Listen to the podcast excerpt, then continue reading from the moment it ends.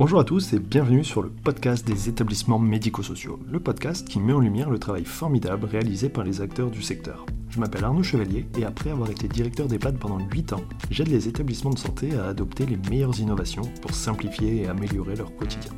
J'ai créé ce podcast pour partager les belles expériences portées par des gens passionnés. Avant de commencer, si vous appréciez ce podcast, vous pouvez vous abonner pour ne rater aucun épisode et encore mieux, mettre une note 5 étoiles sur Apple Podcast et le partager à vos collègues. Sur ce, bon épisode.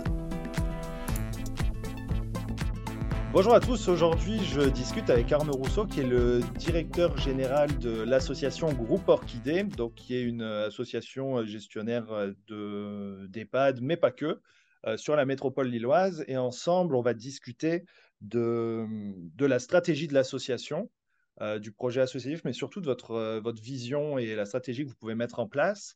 voilà, avant de parler de ça, euh, je te propose de te présenter. Oui, ben, bonjour, merci euh, Arnaud pour ton invitation d'un podcast que j'aime beaucoup et que j'écoute euh, à chaque épisode. Ah, donc moi j'ai été, moi j'ai été étudiant STAPS à l'origine, donc fac de sport, et puis j'ai eu l'opportunité de partir faire une partie de mes études au Québec. dans le champ de l'ergonomie, où j'ai eu la chance de découvrir euh, le secteur du, handicap, euh, qui m'a qui m'a beaucoup euh, beaucoup intéressé. Et puis en rentrant en France, j'ai continué une partie de, mes études et après j'ai fait plein d'autres choses. J'ai été maître nageur, j'ai travaillé trois ans à l'accueil d'une banque. donc ça me permet de voir un peu ce que c'est que le métier de l'accueil aussi, qui existe dans nos résidences. Et puis après, euh, euh, j'ai repris un master euh, à Lille en gestion des établissements médico-sociaux, plutôt avec l'idée de travailler dans le champ du handicap.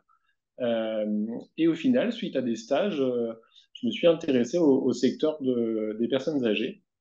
Et voilà, j'ai eu la chance après de, de, démarrer dans un établissement de la Fondation Partager Vie, puis de prendre quelques années les structures publiques de la ville de Mont-Saint-Barreul, et puis d'arriver aux orchidées d'abord à la direction d'une de, nos résidences à Lannoy et puis euh, depuis 2017 à la direction générale. Ok. Euh, alors, on, entend, il y a tout un parcours et c'est une question aussi d'opportunité, mais qu'est-ce qui t'a motivé à aller vers les personnes âgées et à franchir ce pas en fait?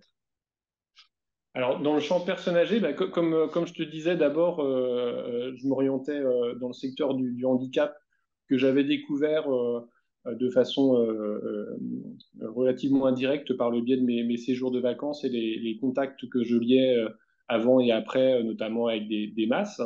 et je trouvais le secteur très intéressant. Et dans, les stages que j'ai fait dans le secteur personnes âgées, je me suis rendu compte qu'il y avait beaucoup de choses à construire dans notre secteur. Que c'est, c'était, donc là, on remonte à, à 10, 10, 10, 12 ans un secteur où il, se passait déjà beaucoup de choses, mais qui pouvait avoir euh, un petit peu de décalage par rapport au secteur euh, euh, du handicap en termes de parcours de vie, d'individualisation, de, vie sociale.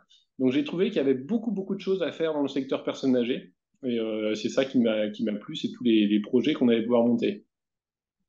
Tu peux, parce que du coup, je pense que ça va permettre de rebondir sur tout ce que vous faites maintenant, mais tu as un exemple en particulier? Je vais te donner un exemple en particulier. Le stage, l'EHPAD dans lequel j'ai fait euh, mon premier stage de master, il y a une, euh, dame qui me dit, euh, qui alors une dame en, fauteuil, mais voilà, sans, sans, sans, trouble cognitif, etc., avec laquelle j'avais beaucoup parlé sur le début de mon stage, qui me dit, bah, vous voyez, le banc qui a là à deux ou trois mètres à la sortie de, la porte, ça fait cinq ans que je ne suis pas allé plus loin que cet endroit-là. Euh, de temps en temps, euh, j'ai la possibilité de sortir devant les portes automatiques de, la résidence, mais j'ai jamais fait plus de 5-6 mètres depuis que je suis rentré dans l'établissement, sauf les quelques fois où je pars en hospitalisation, où, je vois un peu le monde à l'extérieur, et ça, c'est super. Euh, et, ça, c'est comment est-ce qu'on a pu ne pas se rendre compte dans ce secteur personne âgée que, que c'est important de, conserver une vie sociale certes dans l'établissement, mais aussi à l'extérieur. Donc, c'est pas une critique de notre modèle ou dire qu'on fait mal les choses, etc. C'est plutôt que, que, euh, euh le domaine personne âgée s'est concentré sur euh, sur les, soins de, les soins médicaux, les soins de confort, de vie quotidienne, sur, sur, sur, la restauration. Et on a un petit peu oublié que, certes, on peut être une personne âgée en perte d'autonomie et avoir encore envie d'avoir un minimum de, de lien avec le, monde de, qui est à l'extérieur de l'établissement. Ouais, je comprends. Et du coup, à l'époque, qu'est-ce que, est-ce que c'est quelqu'un qui, qui, exprime difficilement ou qui exprime pas ce besoin, qui te l'exprime à toi parce que tu as une relation de confiance, puis vous discutez? Mais euh, qu'est-ce qui peut être fait à ce moment-là ou qu'est-ce qui n'est pas fait? Je, pense que euh, ce, qu'on peut faire ou pas faire va forcément dépendre des moyens, mais pas que. Il y a vraiment l'état d'esprit qui va avec. Euh, la, culture professionnelle. Parce que euh, entre faire perdurer des pratiques et, s'interroger sur, sur la façon qu'on a de concevoir la vie d'une personne dans un établissement ou son accompagnement, c'est déjà un premier pas d'avoir envie de faire différemment, de, se dire, la première fois aussi que je suis rentré dans un EHPAD, j'ai été, je ne vais pas dire choqué, j'ai été embêté par euh, l'unité de vie Alzheimer ou l'unité protégée, ou dans, certains établissements, il n'y a pas forcément d'autres euh, particularités à ce secteur-là que d'avoir une porte fermée avec un badge ou avec un code. Le fait d'être étonné par ça au moment où on arrive dans le métier, c'est quelque chose d'assez précieux euh, et qu'il faut conserver par la suite pour se dire, bah, peut-être qu'on n'a pas toujours la possibilité de faire différemment, mais si on en a l'envie, c'est déjà bien. Ouais, je vois ce que tu veux dire. Ça me rappelle, moi, j'ai aussi commencé un établissement où unité de vie protégée où de temps en temps, on me disait, bah, tiens, il faut que tu y ailles parce qu'en gros, là, l'aide-soignante, elle est partie faire un truc, donc en gros, il n'y a personne pour surveiller. Et le but, en fait, on était plus, euh, on subissait un petit peu les troubles cognitifs et en fait, on proposait euh, à l'époque, en fait, pas grand-chose. Et, euh, et c'est vrai que du coup, ça amène à, ouais, à se poser plein de questions et, peut-être après par, par la suite à avoir envie de faire des choses. J'en profite parce que je connais certainement la réponse, mais aujourd'hui, tu fais quoi sur ce sujet-là? De vouloir sortir, aller un peu plus loin que. Euh, ben, déjà, je pense, déjà, je pense qu'il y a le, la culture professionnelle, l'état d'esprit, euh, autoriser l'ensemble des professionnels euh, à prendre de la hauteur, du recul, euh, sans que ce soit pour s'auto-flageller et dire on fait pas bien, c'est pas ça, mais c'est se dire comment est-ce qu'on pourrait faire autrement? Euh, par exemple, si on parle de ces fameuses UVA, je, vais, reprendre les mots de Nicole Poirier, qui, est la fondatrice de, l'approche Carpe Diem. Est-ce que on, ferme une unité à clé ou à badge pour pas que les gens sortent, ou alors est-ce qu'on laisse la porte ouverte et qu'on fait en sorte que les gens aient envie de rester, qu'ils aient pas envie de, qu'ils soient pas empêchés de partir, mais qu'ils aient envie de rester? Et, ça, je pense que c'est un état d'esprit, euh, c'est une culture professionnelle qu'on peut euh, essayer de, faire émerger euh, chez, les professionnels. Et après, dans leur pratique de terrain, ils vont aller trouver des, des, des, des, choses, des nouvelles qui sont pas, qui sont de l'organisation, qui sont pas forcément des choses qui nécessitent des moyens nouveaux. Et après, quand on a la possibilité en, plus d'y mettre euh, euh, des ressources, euh, par exemple sur, sur nos EHPAD, les orchidées, depuis l'année dernière, on a des postes d'animateurs de sortie. C'est des, créations supplémentaires. On a déjà deux animateurs par résidence, ce qui est quand même bien. Là, c'est un poste supplémentaire avec des personnes qui ont une petite voiture TPMR qui, qui va permettre de, faire des sorties individualisées avec des résidents qui ont des, notamment ceux qui ont euh, le plus de difficultés à sortir, euh, donc des résidents euh, en, fauteuil ou qui ont des troubles cognitifs, et qui vont pouvoir faire des, des, sorties personnelles qui ne sont pas forcément de, l'ordre de la, de, la sortie au musée, etc. Ça peut être quelque chose d'utilitaire, aller faire un achat et avoir d'ailleurs la fierté de le faire soi-même. ou alors, il y a un, monsieur, c'était vraiment marquant. Lui, ce qu'il s'était, c'était aller finalement pas très loin de la résidence, mais aller sur une terrasse d'un café et puis pendant euh, euh, une heure de, prendre un café, de, discuter, puis de regarder les gens passer dans la rue et de vivre euh, un moment qui lui plaisait avant, qu'il n'avait plus revécu jusqu'à présent. Et ça, c'est important. Je te rejoins sur la question de culture, sur revenir encore sur la question de l'UVA. Plusieurs fois après, moi, je, cherchais à mettre en place des activités, des animations, ou enfin, voilà, juste déjà de l'activité. dans ces secteurs, enfin dans ces environnements, dans ces lieux de vie plutôt fermés. Et au début, surtout, après, ça a quand même changé, mais le réflexe de l'aide c'était de dire ouais, mais par exemple, prendre du temps avec la personne, discuter, aller l'emmener faire un tour du jardin, c'est dire mais, mais j'ai le droit de faire ça? Parce qu'en fait, c'est pas, c'est pas du tout. Là, en fait, vous, me dites de, faire un truc, mais qui fait pas partie, en gros, de mon travail. bah si, vous accompagnez la personne, vous faites en sorte qu'elle passe un bon moment, vous lui faites plaisir, c'est, c'est quand même la base, c'est super important. Et au début, il y avait ce côté, mais est-ce que juste j'ai le droit Est-ce que ça, c'est travailler et puis après, la deuxième difficulté, c'était le regard des collègues. Qu'est-ce qu'ils vont dire mes collègues pendant ce temps-là? Pendant que ils font des soins, si moi, euh, je suis en train de bah, aider une dame, à mettre du vernis à ongles ou à faire un truc comme ça, voilà, qu'est-ce qu'ils vont penser Qu'est-ce qu'ils vont dire? Ils vont, ils vont faire la gueule. Quoi. Question de culture. Mais bon. Tout à fait. Euh, ça, me fait penser au, donc à, à Mont-Saint-Barreul, on avait mis en place des sorties à la piscine.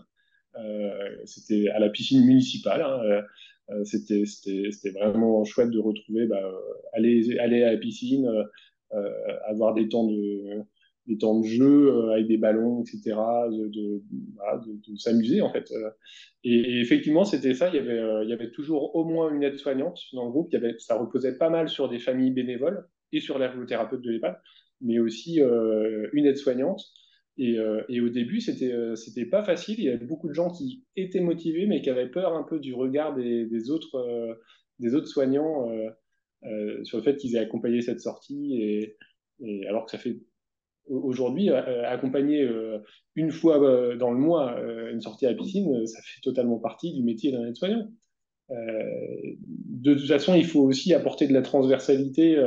on a des métiers qui ont des fiches de poste avec euh, bien sûr des tâches qui sont affectées selon des, niveaux de qualification, etc. On a aussi une transversalité à avoir entre tous nos métiers et la plus grande transversalité qu'on ait, euh, c'est que chaque personne est, responsable euh, de contribuer ou d'amener de la vie sociale aux résidents. la lingère, elle passe pas tout son temps auprès des, résidents, sauf que quand elle vient ranger le linge dans l'armoire, bah, c'est autant d'opportunités de pouvoir échanger aussi avec les résidents. Et les résidents aiment bien. Souvent, on sait qu'ils aiment avoir des, discussions avec, euh, euh, les, hôteliers, par exemple, qui viennent euh, sur l'entretien de, l'espace, avec les équipes de nuit. On sait que les équipes de nuit ont une relation très, très différente et très spéciale avec les résidents.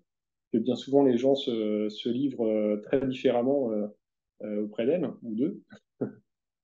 Non, c'est vrai, puis ça redonne du sens. On est dans la question de crise de vocation, de machin, de tension RH, en fait, et ça peut être un moyen aussi de, redonner encore plus de sens euh, au travail et puis de, remotiver, de remobiliser, de, de, s'oxygéner aussi, changer un peu d'air, faire autre chose, et c'est super important. Ok, euh, alors, l'association Groupe Orchidée. J'ai dit, c'est des EHPAD, mais pas que. Est-ce que comment tu présentes l'association?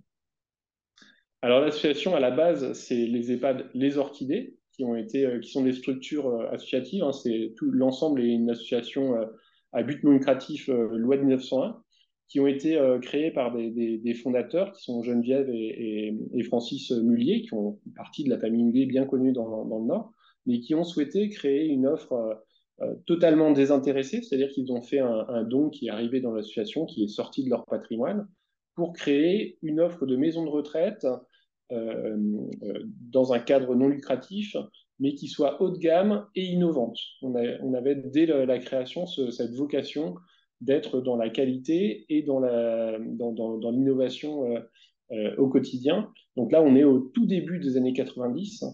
et pendant une, pendant quasiment une trentaine d'années, euh, l'offre Orchidée, ça a été ces cinq EHPAD sur la métropole lilloise, donc euh, à Croix-Roubaix, euh, Lannoy, Villeneuve d'Ascq et, Tourcoing. Il y a eu aussi les Orchidées de Moucron, mais qui aujourd'hui n'est plus, n'est plus gérée par, par notre association. et donc pendant une trentaine d'années, un peu à l'image de notre secteur, il y avait le domicile ou la maison de retraite médicalisée. Dans les années 2015, on a, on a inauguré une démarche qui s'est appelée démarche Vision, euh, qui est de, continuer à, innover au sein de, ces résidences euh, euh, grâce aux, projets, aux idées portées par les équipes de terrain, et en parallèle, un projet associatif qu'on a appelé Ouvrir l'éventail, qui, qui, qui, est venu apporter des solutions complémentaires, différentes et complémentaires à, à l'EHPAD. donc pour pour des personnes qui ont des besoins euh, différents ou qui ont l'envie de pouvoir euh, choisir dans une, gamme d'offres la solution qui peut leur convenir. Donc on a nos, nos 5 EHPAD, dont on est euh, des orchidées, dont on est encore très très fiers, bien sûr, et puis des résidences-services qui s'appellent le domaine des diamants blancs. la première est située à Croix et elle a ouvert en 2020. Et puis la résidence de Bondu ouvre dans deux mois. donc les diamants blancs, c'est de la résidence service senior euh, pour des personnes plutôt euh, relativement autonomes et qui cherchent un environnement confortable, beaucoup de, beaucoup de vie sociale. Et nous, surtout, on axe notre offre sur la prévention de la perte d'autonomie, avec une équipe de, de 10 personnes sur place, dont une animatrice à temps plein, un coach sportif à temps plein aussi, euh, euh, qui, qui, a la chance de bénéficier d'une petite piscine et donc de pouvoir euh, faire pas mal de séances d'aquagym. Et puis, on a un poste de veille santé, qui est quelqu'un qui est là pour faire des, ateliers de prévention et aussi pour aller identifier des signaux faibles de, perte d'autonomie et tout de suite mettre en place euh, des dispositifs pour, pour, pour les soutenir et soit que ça ne s'aggrave pas ou retrouver un niveau d'autonomie initiale. Et au sein de ces résidences aussi, euh, une des grosses particularités, on a un, restaurant qui n'est pas la restauration de la résidence-service, mais c'est un vrai restaurant qui accueille autant les résidents euh, de la résidence-service que des personnes de l'extérieur. On a à peu près, même un petit peu plus de, la moitié du chiffre d'affaires du restaurant, c'est des gens qui n'ont rien à faire avec la résidence-service. C'est des gens qui viennent faire un déjeuner pour leur travail euh, ou entre amis. Des familles euh, le mercredi et le week-end, euh, des couples le soir. Donc quand je suis résident au Diamant Blanc et que je vais dans mon restaurant, bah, la table d'à côté, ça va, être, ça, va être des gens qui sont là pour leur travail ou, ou, un groupe d'amis. Il va y avoir tous les âges, une micro-société recréée au, au, cœur de la résidence. C'est vraiment la logique du tiers-lieu, mais dans une résidence-service. Exactement ça et avec une, offre de restaurant qui est en plus un très bon restaurant. J'ai pas fait le, petit moment pub. Euh, vas-y, vas-y. si vous voulez découvrir. Moi, je suis déjà venu, c'est super. à Croix, donc c'est euh, dans le coin de, de la Villa Cavrois, ça s'appelle Croix Beaumont. Donc le restaurant s'appelle YCY. YCY. On peut réserver euh, sur le site internet. Et c'est un très très bon restaurant. Et le restaurant de Bondu s'appellera Suzanne. Ah, ok. Voilà pour les, pour les diamants blancs. Euh, quand tu dis résidence service senior avec euh, un axe prévention perte d'autonomie, est-ce qu'il n'y a pas une logique aussi de. Alors, c'est pas de l'EHPAD hors les murs, parce que résidence service senior, ça, va, ça va s'adresser justement à des personnes beaucoup plus autonomes, mais cette dimension quand même un petit peu de. C'est pas de surveillance euh, de soins, mais c'est vraiment d'anticipation et de d'accompagner, de, de guider la personne pour justement bah, favoriser le maintien de l'autonomie, le maintien à domicile dans cette résidence service senior qui est vraiment de l'habitat et pas de mmh. l'hébergement médicalisé. Est-ce que vous l'avez vu comme ça? Complètement, parce que euh, les, gens qui viennent, quand on, quand on dit euh, les gens qui viennent en, résidence autonomie ou en, résidence service sont autonomes, oui, ils sont autonomes et en même temps, ils viennent pas pour rien, ils viennent parce qu'ils ils pressentent qu'ils peuvent s'approcher d'un mode de vie ou d'un moment euh, où, euh, où, la dynamique de leur autonomie pourrait euh, s'orienter un petit peu différemment. Donc effectivement, une résidence service n'est pas médicalisée, mais elle est faite pour, pour rassurer la personne qui sait par exemple qu'il y a quelqu'un la nuit. et ça permet d'anticiper pas mal d'événements qui pourraient être des déclencheurs du basculement vers la perte d'autonomie. et c'est pour ça que pour nous, euh, quelqu'un qui rentre en résidence-service, c'est pas quelqu'un qui, au bout de X années, ira en EHPAD. Dans la dynamique individuelle de, euh, de, chaque personne, il y a beaucoup de personnes qui sont à domicile toute leur vie. Il y a des personnes qui rentrent directement en EHPAD. Il y a des gens qui vont en résidence-service et qui y passeront toute leur vie. Il y a des gens qui vont en résidence-service et qui vont en EHPAD. Et de plus en plus, même, on va essayer de faire la machine euh, inverse. ce qu'on aimerait bien, ce qu'on a déjà fait plusieurs fois aux orchidées, évidemment, c'est pas à chaque fois, c'est des gens qui rentrent en EHPAD et puis qui retrouvent suffisamment d'autonomie pour repartir à domicile.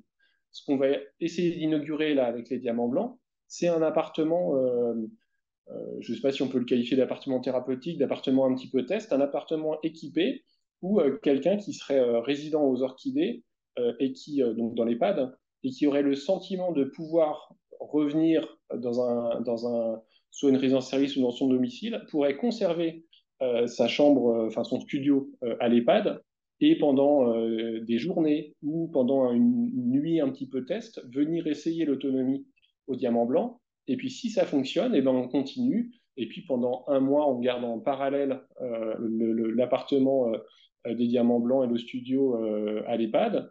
Et puis, euh, au bout d'un mois, et eh ben, on choisit ce qu'on fait. Euh.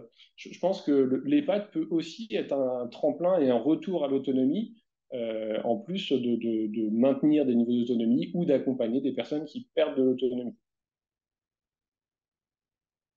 Non, c'est sûr, ça fait, ça fait un peu rêver quand même. C'est vrai que là, sur, cette notion de vision, c'est vraiment cool parce que ça permet de casser aussi un petit peu cette, ce qui est quand même une réalité, mais de parler d'EHPAD comme le dernier dernier domicile, dernière demeure, où on y vient pour mourir et tout ça. Je veux dire que bah non, ça peut être un moyen aussi de voilà, il y a une présence euh, soignante forte, médicalisée, et si on récupère suffisamment, ça se fait peu en général parce qu'il y a risque euh, quand la personne est fragile que ça revienne, mais de pouvoir aussi proposer un environnement dans lequel il y a une euh, c'est pas vraiment de la surveillance, c'est plus cet accompagnement qui permet de qui permet de vivre, mais dans un environnement du coup un petit peu plus souple. Je pense que c'est vraiment la, philosophie ou l'approche culturelle dont on parlait tout à l'heure.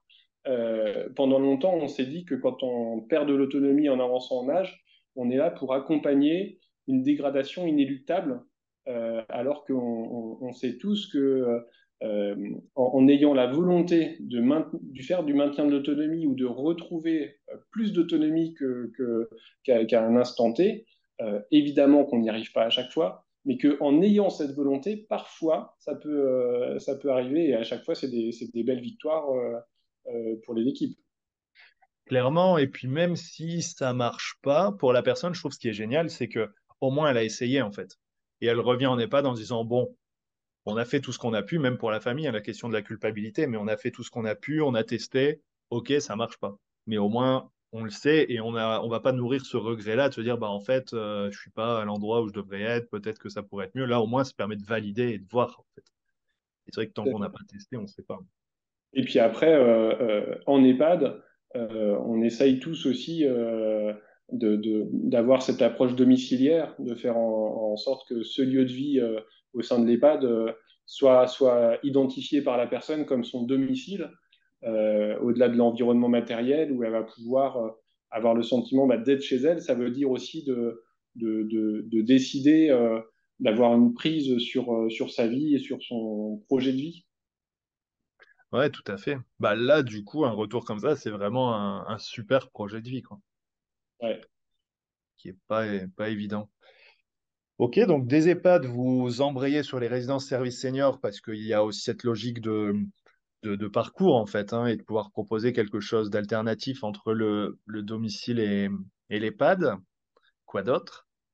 Après, donc on a, on a créé des, habitats inclusifs. Alors le projet, nous, il remonte à 5-6 ans, et à l'époque, euh, bah, ce n'était pas l'engouement des habitats euh, inclusifs, on appelait ça, nous, les maisons partagées, parce qu'on ne savait pas trop comment, euh, quelle forme juridique ça prendrait par la suite. Et puis, il y a eu un fort développement de, ce, de cette façon-là de, créer de, l'offre. Donc, on a des, petites maisons qui s'appellent Amavitae, qui accueillent chacune euh, huit personnes touchées par la maladie d'Alzheimer.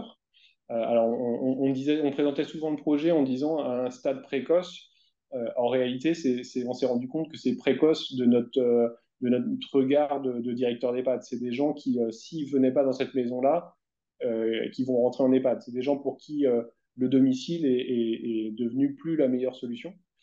Euh, donc voilà, ces petites maisons euh, qui ne sont pas des établissements médico-sociaux, donc qui sont des, maisons qui accueillent euh, chacune huit personnes, pour leur proposer un mode de vie qui est celui d'une petite maison, c'est-à-dire bah, s'occuper de la maison, aller faire les courses, faire la cuisine, et un mode d'accompagnement qui est inspiré à 99% par l'approche Carpe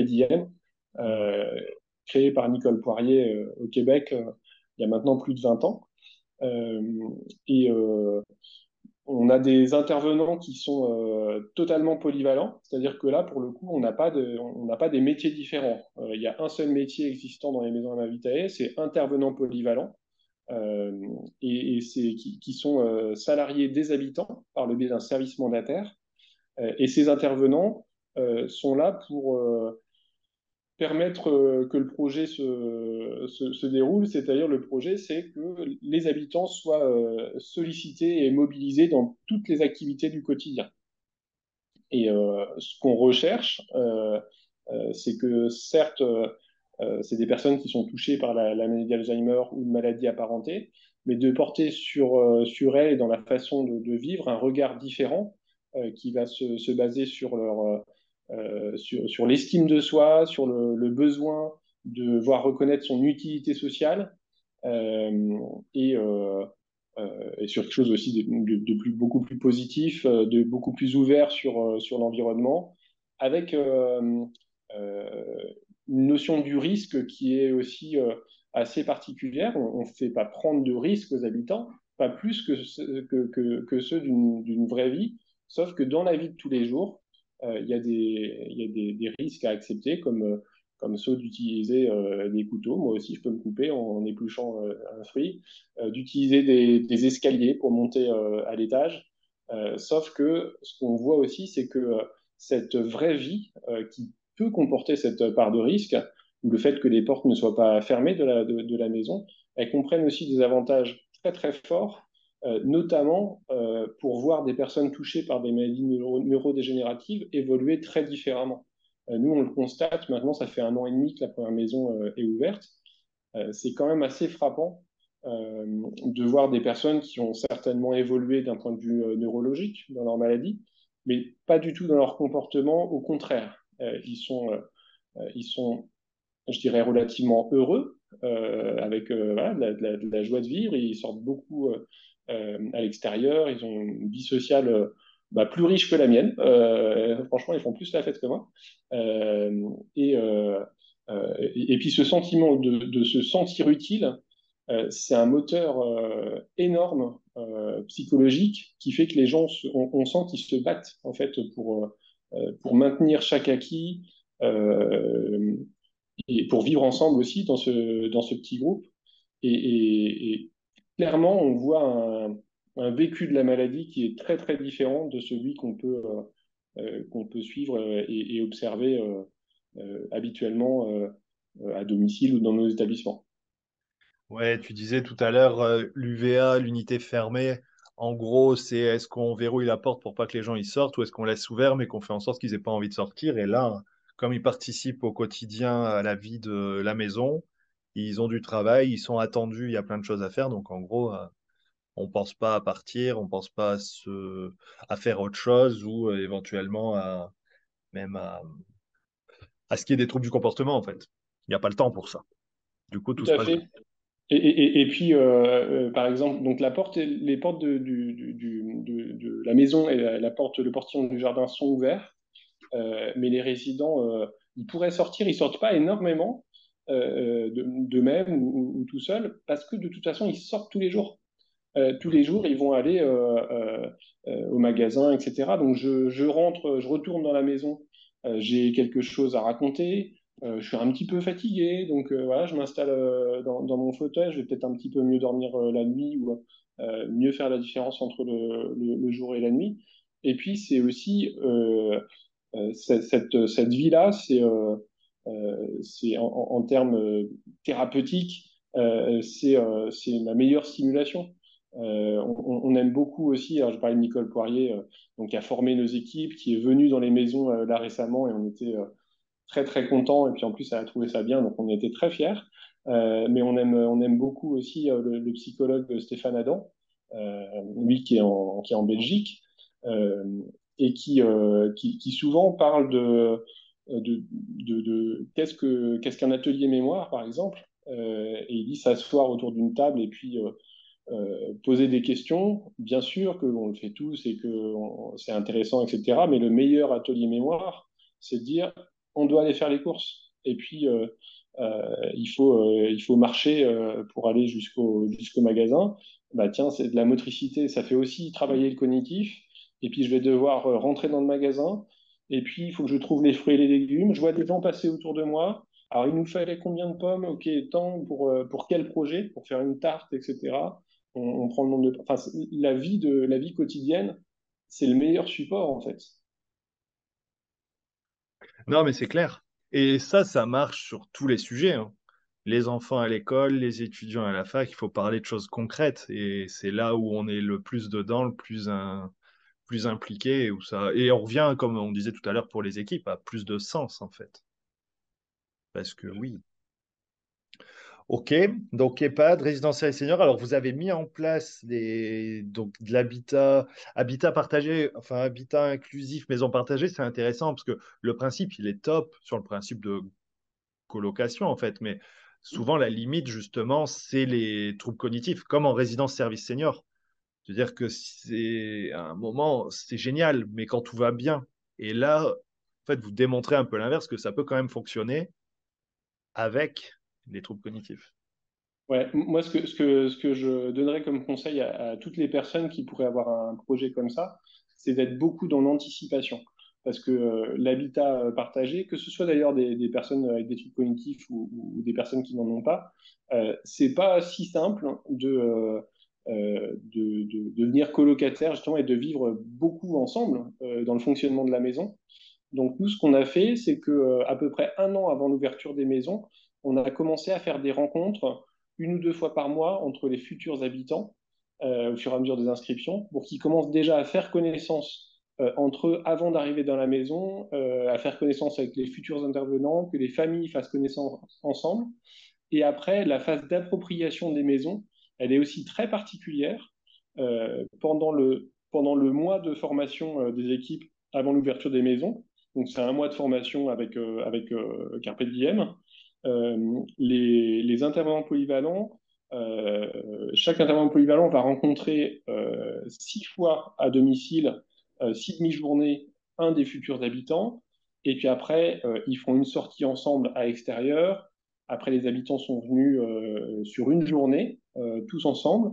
Et, ensuite, au fur et à mesure, ils sont revenus une journée où on leur a proposé de rester dormir parce qu'ils ils savaient qu'ils avaient leur chambre qui était installée, etc. Et donc, il y a eu une, progression comme ça euh, euh, très, très, euh, très, très importante. Et la, dynamique de vie est, vraiment chouette. Pour la première maison, on avait énormément de, craintes là-dessus, sur le fait que, que c'est mieux d'habiter à plusieurs que tout seul. et puis finalement, on a plutôt des, une bonne surprise sur l'ouverture de la deuxième maison qui a ouvert en octobre dernier c'était assez incroyable parce que euh, euh, c'est des profils de gens assez festifs, ça chante beaucoup, ça danse énormément. Euh, et les, dernières rencontres qu'on faisait dans un café pas très loin des maisons, avant l'ouverture, bah, finalement, il y a plusieurs habitantes qui demandaient à mettre de la musique, qui dansaient ensemble, et elles avaient super hâte, de, elles le verbalisaient, d'habiter ensemble. Donc, donc, voilà, ça n'était pas difficile, au contraire. Euh, ils ont été euh, rapidement euh, ravis de, de pouvoir se retrouver et de vivre ensemble. C'est génial parce que c'est ce qui manque un petit peu en EHPAD. Genre, on pourrait le faire, on peut toujours le faire. Il y a des établissements maintenant qui, impliquent les résidents dans les recrutements et tout ça. Mais même comment on facilite l'intégration, parce qu'en fait, on ne choisit pas ses voisins en EHPAD. On ne choisit pas les résidents qui sont déjà là on ne choisit pas l'EHPAD en fonction de qui il est, même si, en général, sur un secteur, on peut dire, bah, tiens, je vais choisir entre tel et tel établissement qui sont à peu près à même distance parce que je connais un tel et un tel là-bas. Et ça change tout. Mais le... Non, c'est vraiment super intéressant. Alors, comment tu... Du coup, c'est quoi, en fait, votre vision? Tu l'as dit un peu tout à l'heure, mais est-ce qu'il y a d'autres choses? Et si on le synthétise, c'est quoi pour toi la vision que peut avoir un EHPAD sur l'avenir sur, euh, On parlait un moment beaucoup de l'EHPAD du futur, mais c'est plutôt l'accompagnement du futur. Comment, euh, comment, comment toi tu vois les choses? Comment vous voyez les choses?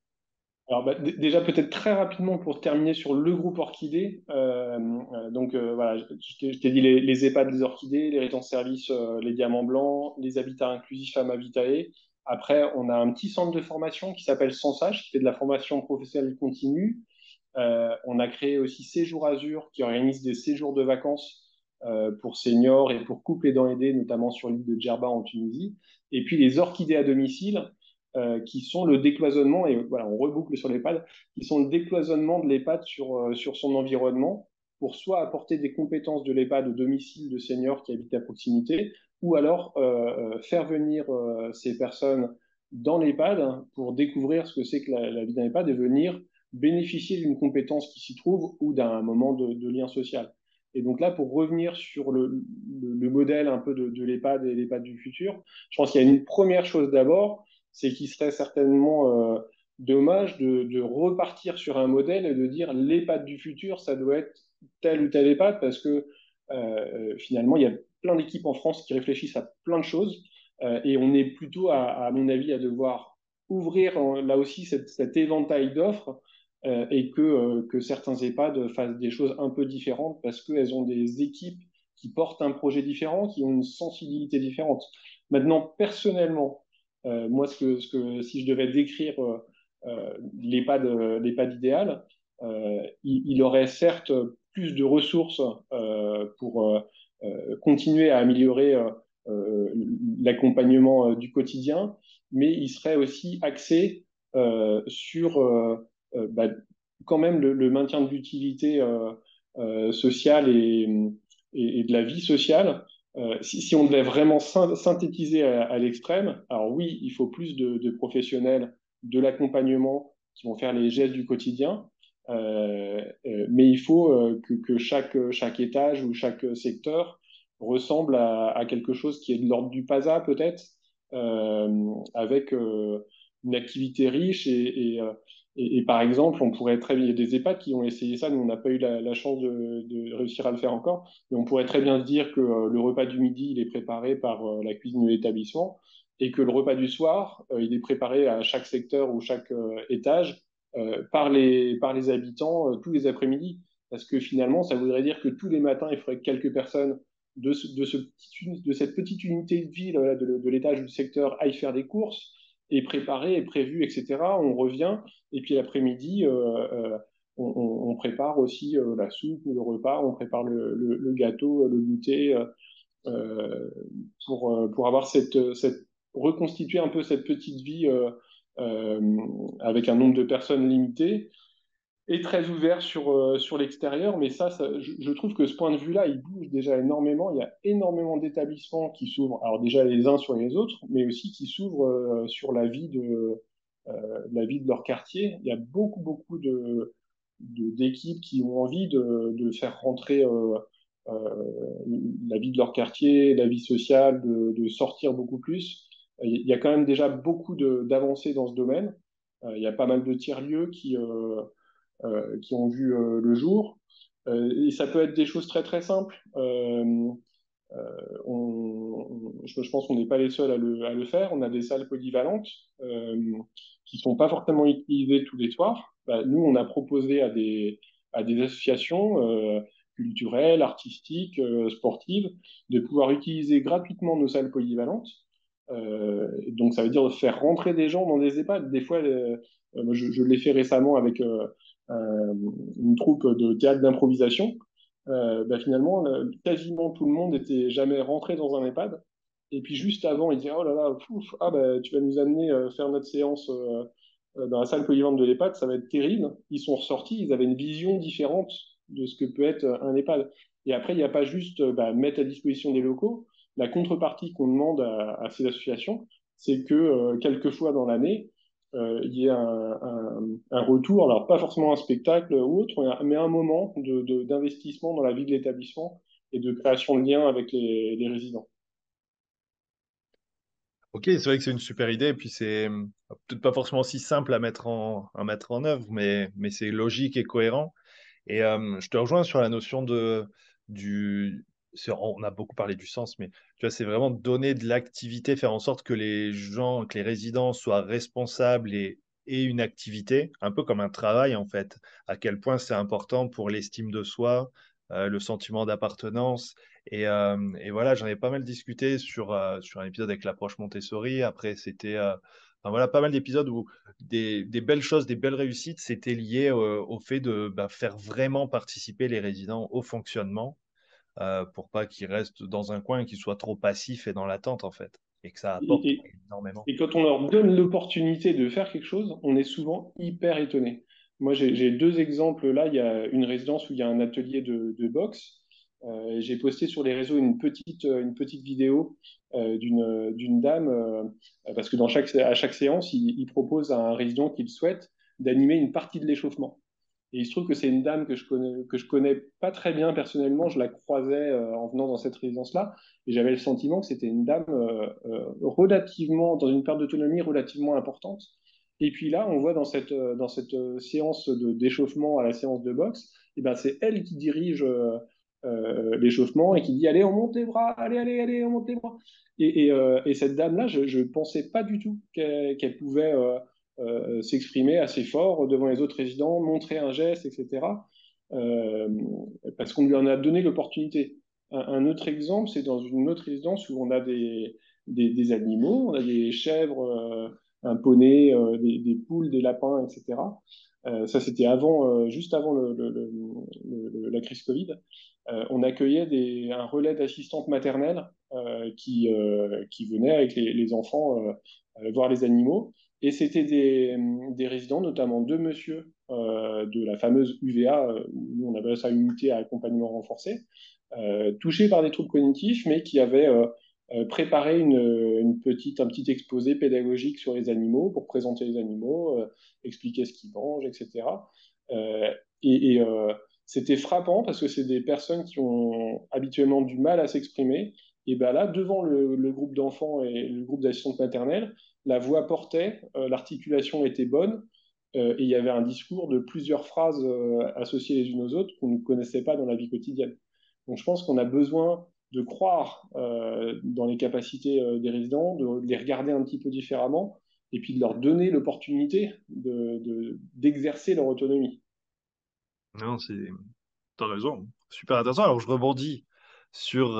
tu disais, vous faites des séjours vacances, mais est-ce que c'est pas aussi très lié? Et en général, on dit qu'au soleil et ailleurs et dans un autre contexte et en vacances, les gens ils récupèrent aussi énormément d'autonomie et ils se conduisent plus. C'est Stéphane Adam. Hein. Si on est dans un environnement médicalisé, on se considère comme un malade et euh, quelqu'un d'autonome. Vous êtes en vacances euh, au soleil dans un club de vacances, bah vous vous considérez comme un et vous, vous comportez comme un touriste en vacances.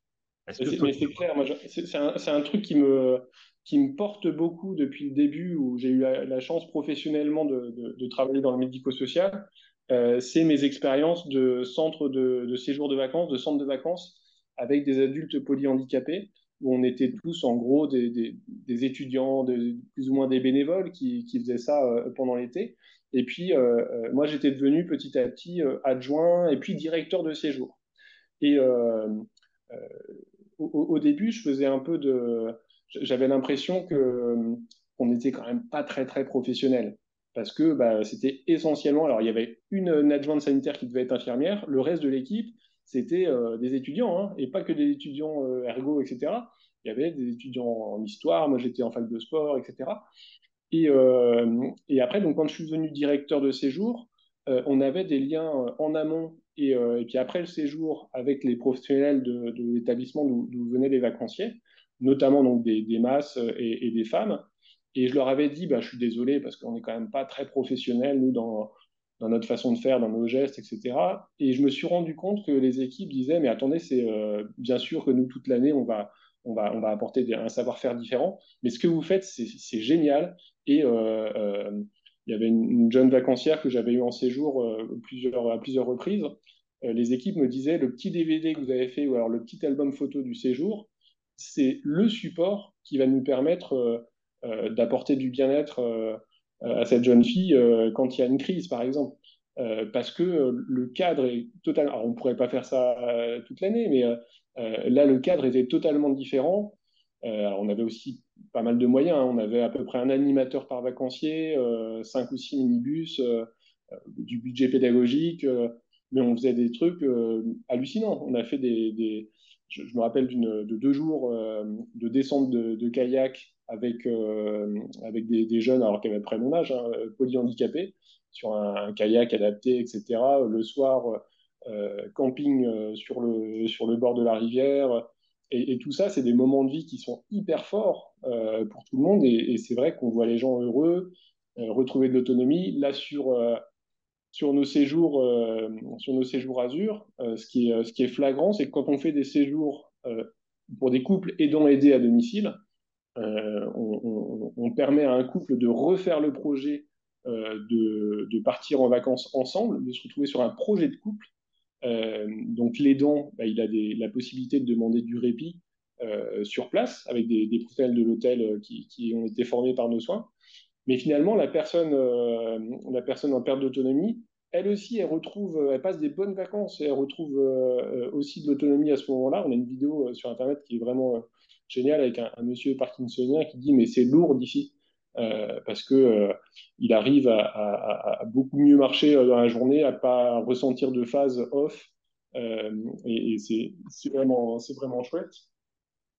Et puis sur les séjours qu'on a depuis les EHPAD, on l'a déjà vu aussi, euh, euh, parce que là c'est hyper intéressant et ça peut contribuer, euh, je sais qu'il y a plein d'autres établissements qui font des séjours de vacances, ça peut contribuer à amener les professionnels à voir les résidents différemment, dans un cadre différent.